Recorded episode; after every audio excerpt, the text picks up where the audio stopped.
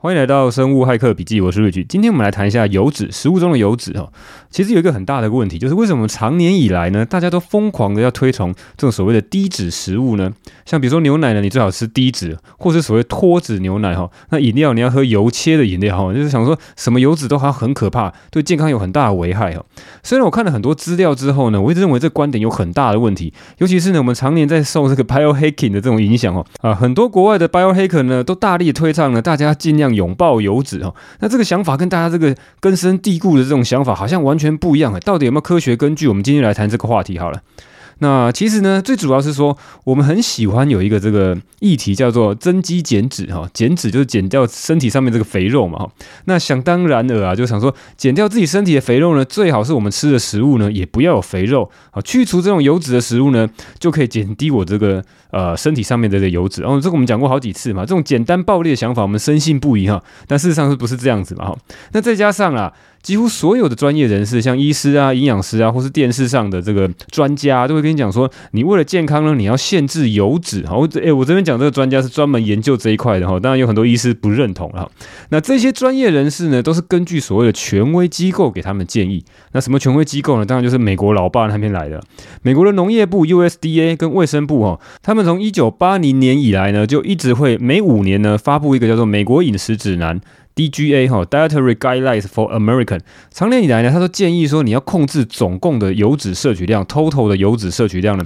占到全部食物热量百分之三十。那你知道油脂热量很高，你稍微吃一点就会超过这个建议。那美国心脏医学会哈，美国心脏协会 AHA，这个是这个美国最权威、最大的这个非营利组织，好在讲在管这个心脏血血管方面的疾病哈，脑中风啊、心肌梗塞相关的哈，他们是有很大很大的影响力的。他们也是建议说，饮食中过多的油脂就会导致肥胖。所以你再看那个很多那个食物金字塔，你去 Google 查，他建议你说呢，金字塔底端吃最多，然后慢慢的往上越来越少的这些食物，最多的他希望你吃最多的碳水化合物，次多的是吃蔬菜水果哈，吃一些坚果、鱼肉，那红肉要少吃一点，那油脂类的食物呢，可能就要吃的更少了。当然啦，你说你可以不管这个媒体在讲什么啊，我的健康饮食是跟我什么关系？我就做自己啊，老子想吃什么就吃什么，你官方建议哪会影响到一般的人呢？哈，你不要小看这样的这个影响，这种美国饮食指南呢，至少在美国会影响到学校。军队跟这种团体的这个团膳，哦，安养中心、政府机构这种各种大型机构的这个地方呢，都会按照这样的美国饮食指南呢来做调整。像台湾应该也是这样哈，我们就 follow 美国老爸的东西。像很多要请营养师来做调整这种大型机构呢，通常都会 follow 这样的指南。也就是说呢，大家都跟着一起这样吃啊。那为什么说这些权威机构要这样子定定这些东西呢？其实不外乎就有一个，它还有一个很大的理由，就是所谓的单位热量。那油脂呢，这个单位热量其实非常非常高的哦，它每一公克的油脂呢，可以产生九大卡的热量。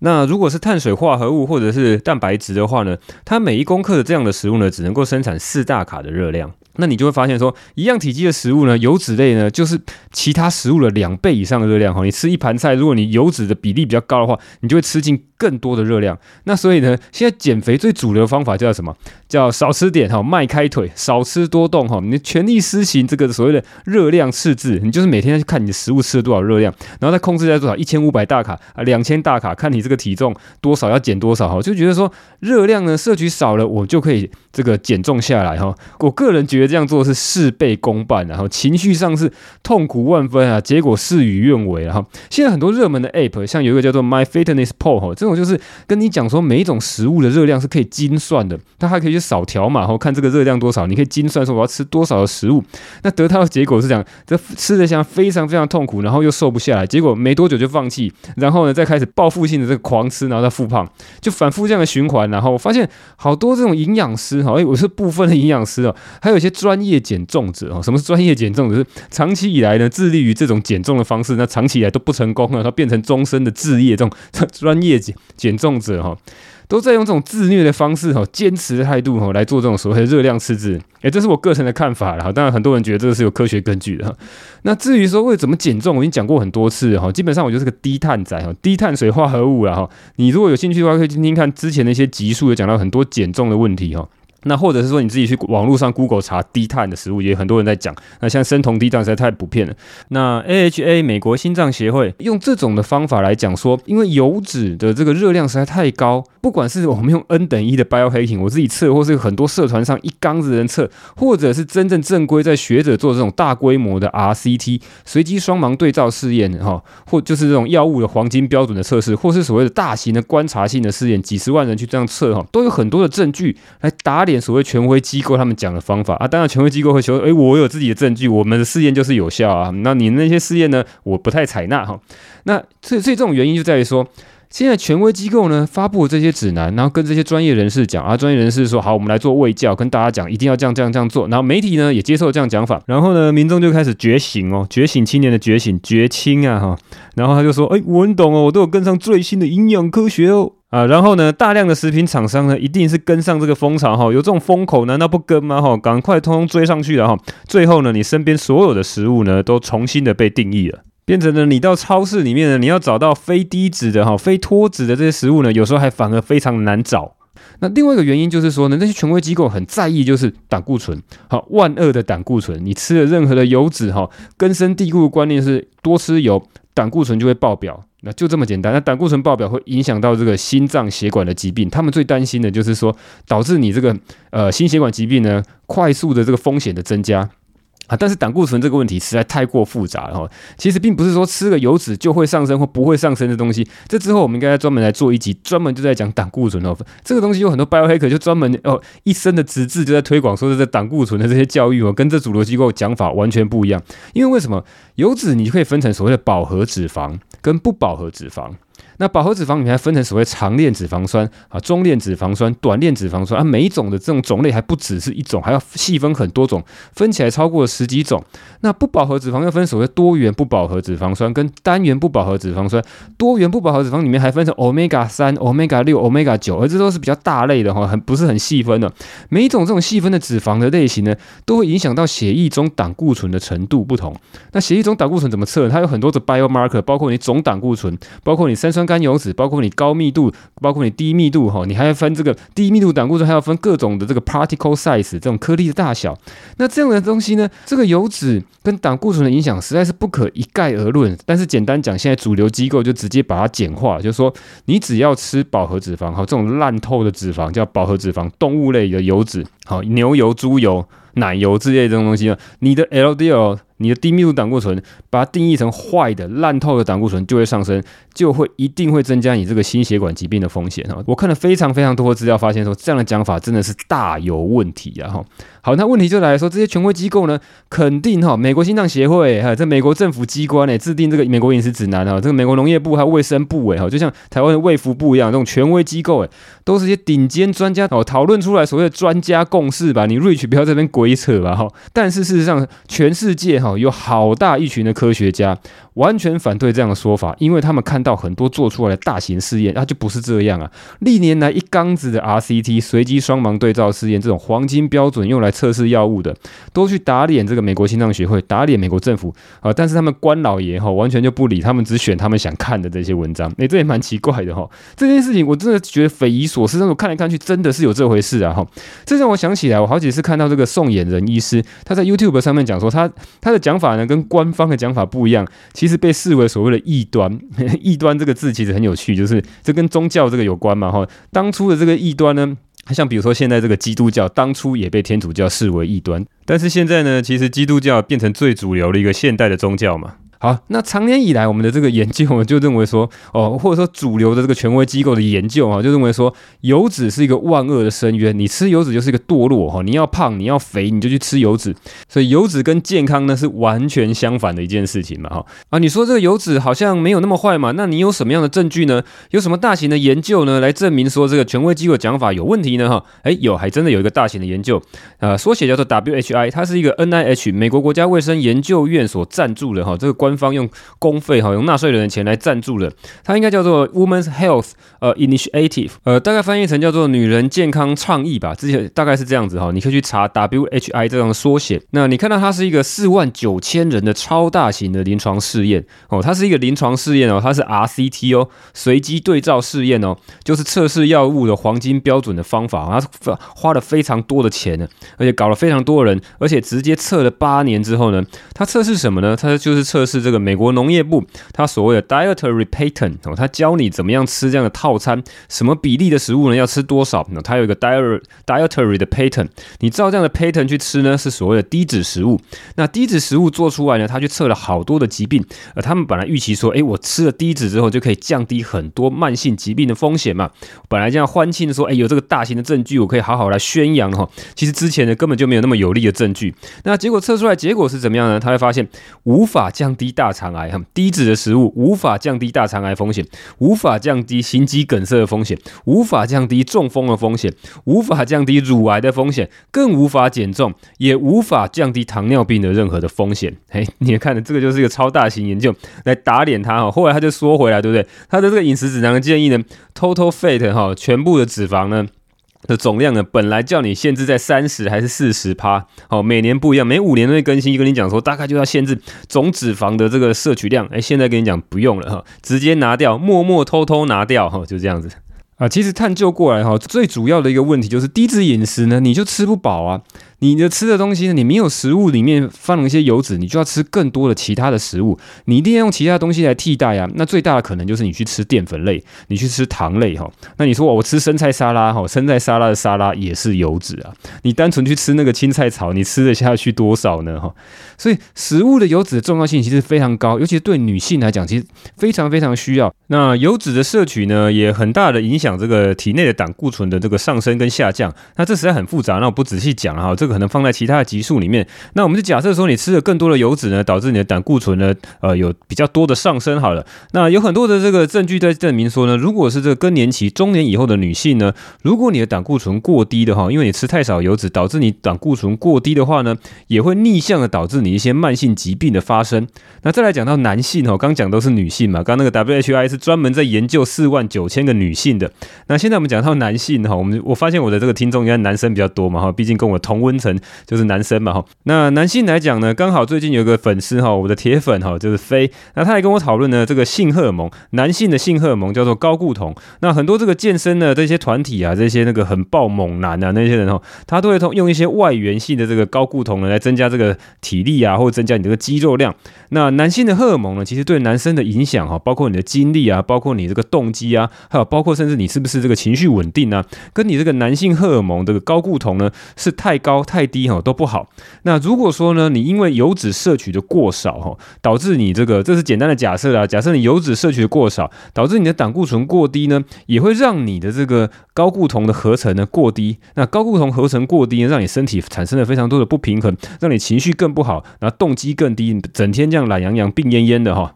那后来我就发现，台湾其实有蛮多这种营养类的文章，哎，都是一些专业的营养师在写的哈。但是我发现他们都是怎么样？其实这个个也不是台湾的问题，就是全世界都一样，大家都照着美国老爸哈。全世界老爸都是美国嘛哈，全球的人呢都是这样，美国发明呢，我们 follow 哈，他们制定规则，我们亦步亦趋，我们就是乖乖牌的学生嘛哈，他们官方建议什么，我们就字字斟酌哈，奉为圣经来读。这版改的什么呢？我们就赶快背下来说，哎，跟上一版有什么不一样？考试会考哈。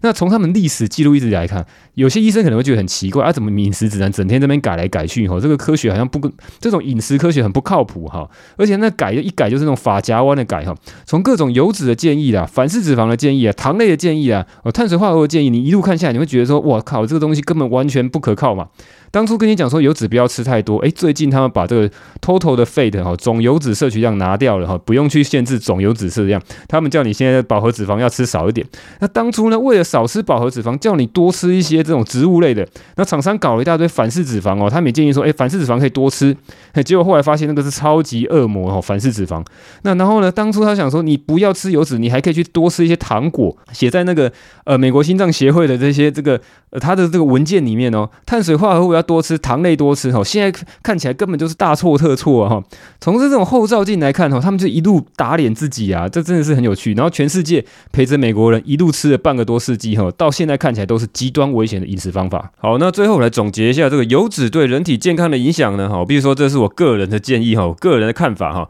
第一个，它是帮助减重，而不是让你发胖哈。这个第一次听到的人应该都会想说，靠屁啦，这怎么可能哈？但是事实上就是这样子嘛。第二个呢，它是帮助你降低血糖，而且避免你这个专注力的涣散。那各类的油脂对人体的影响其实非常非常的复杂，这可能要专门讲好几集来深入来探讨。那简单讲就是说呢，大脑的细胞呢，其实有很大的成分由油脂组成，所以你用低脂的这个饮食呢，会有很大的影响。而且呢，人体有一大缸子的荷尔蒙，都需要靠油脂跟胆固醇来合成。如果你用超级低脂的饮食，会让你身体整个平衡都乱掉。而且呢，超级偏食，好偏废某一种脂肪的挑选，像你只吃这种不饱和脂肪，而特别去排出这个饱和脂肪呢，我个人认为它会造成身体各种不平衡的一种凶手。现代人常常各种莫名其妙的问题找不到原因，很可能跟这个有关啊。那当然这是我个人的看法。好，那讲结论啊，什么东西可以吃，什么东西不可以吃哈？动物类的油脂呢，虽然权威机构说千千万不要吃哈，但是我认为它还是可以适量的摄取。我认为它是个中性的一个脂肪，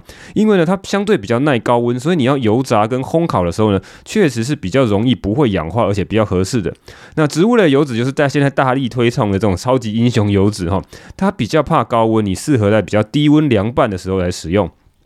那权威机构很想把很喜欢把这个油脂分成英雄组跟恶魔组嘛，哈，植物类的油呢就是超级英雄组，那这种动物类的油叫做恶魔组。那与其说它所谓的英雄啊或是恶魔呢，他们比较喜欢去细分里面的这个成分，像饱和脂肪啊、不饱和脂肪呢，所有的饱和脂肪呢都被认为是很坏的，那不饱和脂肪好像就是好棒棒。那其实我们的天然食物里面本来就超级的复杂，是多种的成分混合在一起的，不是像实验室里面可以单纯的分离出某一种的脂。脂肪酸呢？我举个例子来讲，好像猪油呢，它其实有百分之五十六呢是不饱和脂肪哦，那有只有百分之三十九是饱和脂肪。哎，饱和脂肪还记得哈？饱和脂肪就是会让你这种固态的哈，在这种常温下的油脂是固态的，看起来就是好像会凝固堵住血管，叫饱和脂肪。猪油呢不到四成是饱和脂肪，它有百分之五十六，接近六成哈，就是所谓的不饱和脂肪。那其中呢单元不饱和脂肪就是橄榄油里面类似的成分，在猪油里面的成分也相当高，哎，很意外。外吧，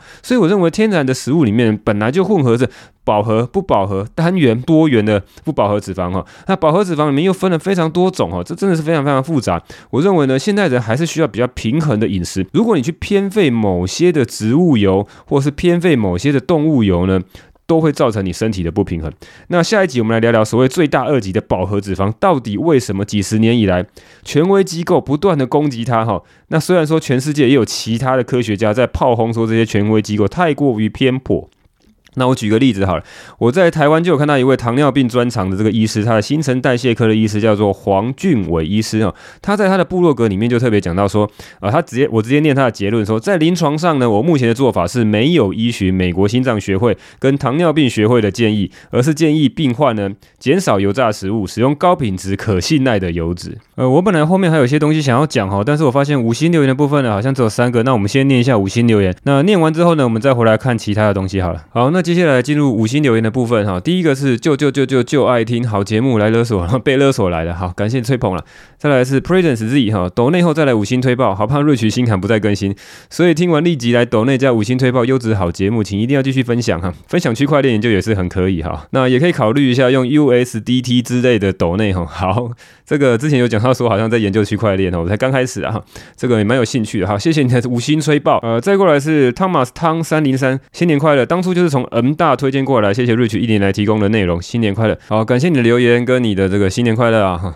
哎，那这最后小聊一下，像这个饮食啊，跟这个油脂啊，跟胆固醇啊，各种这种话题啊，哈，其实是 biohacking 里面呢非常非常常见的这个争议啊。就是我为什么会进入 biohacking 界呢？就是听到说，哇，有好多东西跟我原本想象的完全不一样。那所以我一步一步来把它拨开哈。最近也开始做更多的研究，看到底有没有真正的这个科学证据。毕竟之前都是只去看一些国外的比较名人呢，他们推荐说这样的饮食可能有效。那我自己测试呢也还不错。那只是说呢，科学上面的证据就没那么准，没那么的完全呢，哈。所以我。花了好多的时间呢来做这些研究。我其实之前已经录了一集超过一个多小时，然后实在是太长了，所以我就想说把它分段成不同的内容呢，来一集一集来讲的比较详细一点哦，否则挤在一起的时候呢，很多东西都讲得很快，然后没办法很仔细的来去探讨。那再过来就谈到说，我上次请大家来 donation 嘛哈，请大家来赞助哈，哎，你知道我们这样结果是怎么样吗？哈，收到的赞助结果如雪片般的飞来啊，然后到处都有人来 donate 哈，哇，好多好多钱呐哈，这是我在这我在梦中梦到哈，根本没有这回事哈。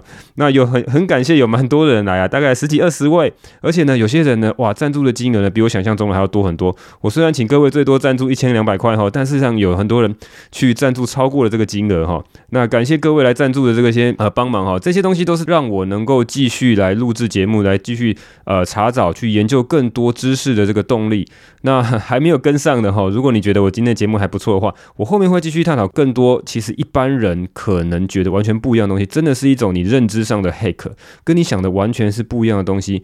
为什么我们现在照着很多权威机构的方式去做？但是你的身体并没有越来越健康。你看到了美国人有超过一半的人都有肥胖的问题，有各种三高，有各种代谢，有各种血脂肪的问题。而且呢，美国人的整体的这个平均预期寿命呢，都比其他先进国家还要低了不少哦。台湾人跟全世界人都照着美国老爸的脚步这样子做，真的是好的吗？那还好，这个世界是开放而公平的，尤其是美国这个国家，虽然看起来很乱，但事实上呢，也有很多人愿意出来发声，呃，也不会因为。因为这样的不同的言论呢，被这个禁止哈，所以各式各样的声音都都可以听到。你可以在各式各样的研究期刊里面看到不一样的声音，就好像看到不同的武侠小说里面的各同各派的武功秘籍哈，各门派的这个掌门人呢，用各种的武功在互相的对招，看起来是相当过瘾啊。如果你对这个东西有兴趣的话，希望我花更多的时间，而且整理得更完整，并且呢仔细思考怎么样编排来讲解，让这些艰难的艰涩啊、困难的这些议题呢，能够让大家听得懂的话，啊，欢迎。继续来做 donation 哦，让我的梦中实现哦，如雪片般飞来的 donation 什么时候会出现呢？哈，好，那今天就这样了，文字区有 donate 连接啊，好，拜。